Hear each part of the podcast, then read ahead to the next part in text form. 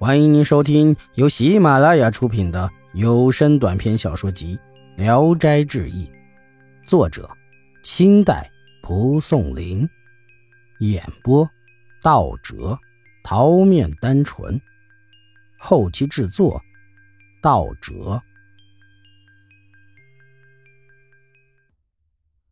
胡邪，万福，字子祥，是博兴县人。少年时就喜欢诗书，家里很有些财产，但命运不好。二十多岁了，还考不上个秀才。他家乡有种旧习，官府派下公差徭役，往往都摊给那些富裕人家，忠厚老实的人常常为此倾家荡产。万福正好就被报上充劳役，他害怕，就逃走了。万福跑到济南，在旅店里租了间房子住下。夜晚，有个女子私奔了来，十分美丽。万福很喜欢，就留住了她，问她的姓名。女子说：“我是狐女，但不会祸害你。”万福因喜欢她而丝毫不怀疑。女子嘱咐他不要再跟别的客人一起住，于是每天都来与万福共寝。凡日用的东西，无不仰仗狐女供给。时间不长，万福的几个朋友也常来找他聚会，往往一坐就是一个通宵。万福很厌烦，但又不好意思拒绝，只得跟客人讲了实话。客人听说，便要见见狐女。万福对狐女说了，狐女就对客人说：“见我干什么？我也不过是个人罢了。”听狐女的声音像在眼前，四下一看，却不见人影。客人中有个叫孙德言的，爱开玩笑，非要见见狐女，还说：“听见这娇滴滴的声音，叫我神魂颠倒。为什么要吝惜你的花容月貌，让人光听声音就害相思呢？”狐女笑着骂道：“哼，好个贤孙！”想为你老祖母画一幅行乐图吗？客人听了都笑起来。狐女又说：“我是狐，就为客人们说一个狐的典故，你们愿意听吗？”大家忙表示愿意听。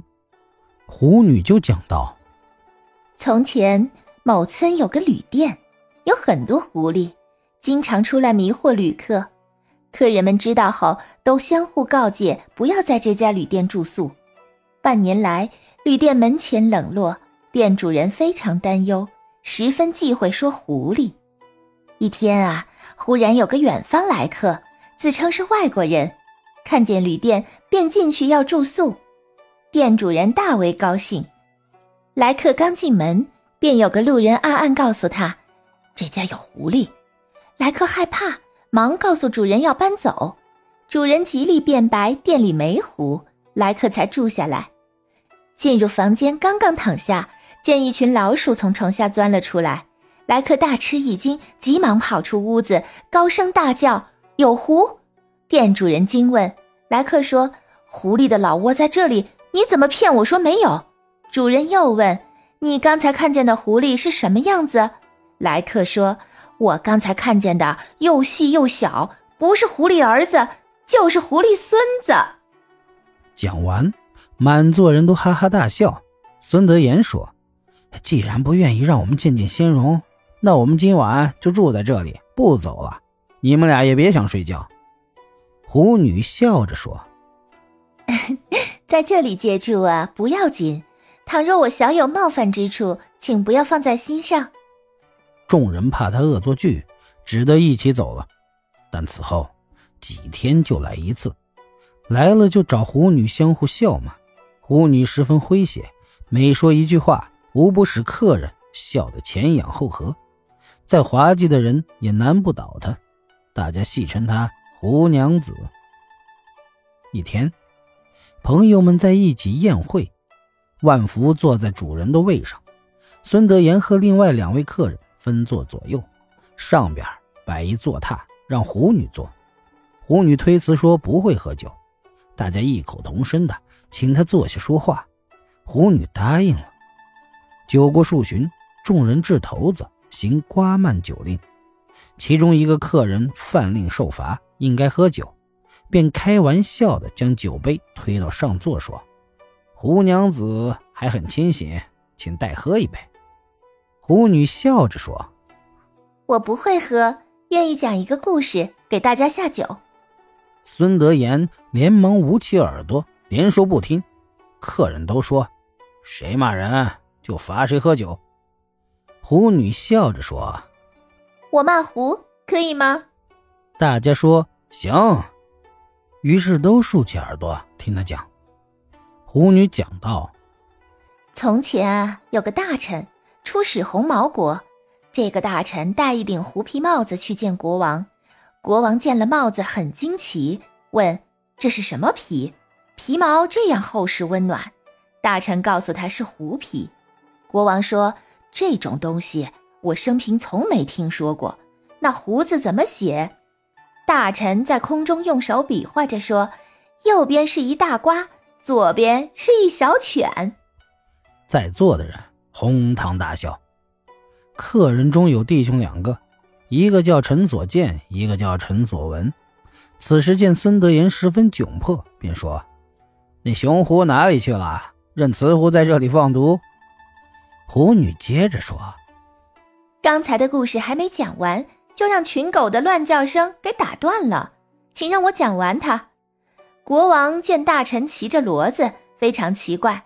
大臣告诉他，这是马生的。国王更加惊奇。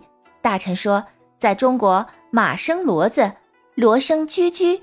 国王又详细询问，大臣说，马生骡是臣所见，骡生驹驹是臣所闻。全座的人。又大笑起来，大家知道开玩笑敌不过他，便约定，谁在开玩笑骂人，罚做东道主，请大家喝酒。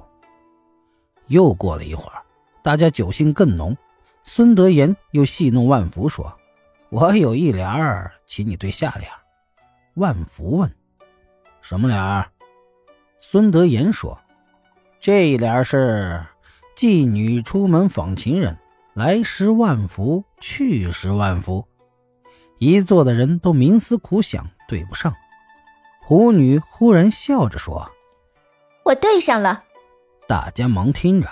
狐女念道：“龙王下诏求直谏，鳖也得言，龟也得言。”众人拍手叫绝。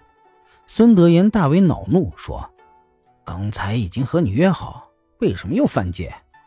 狐女笑道。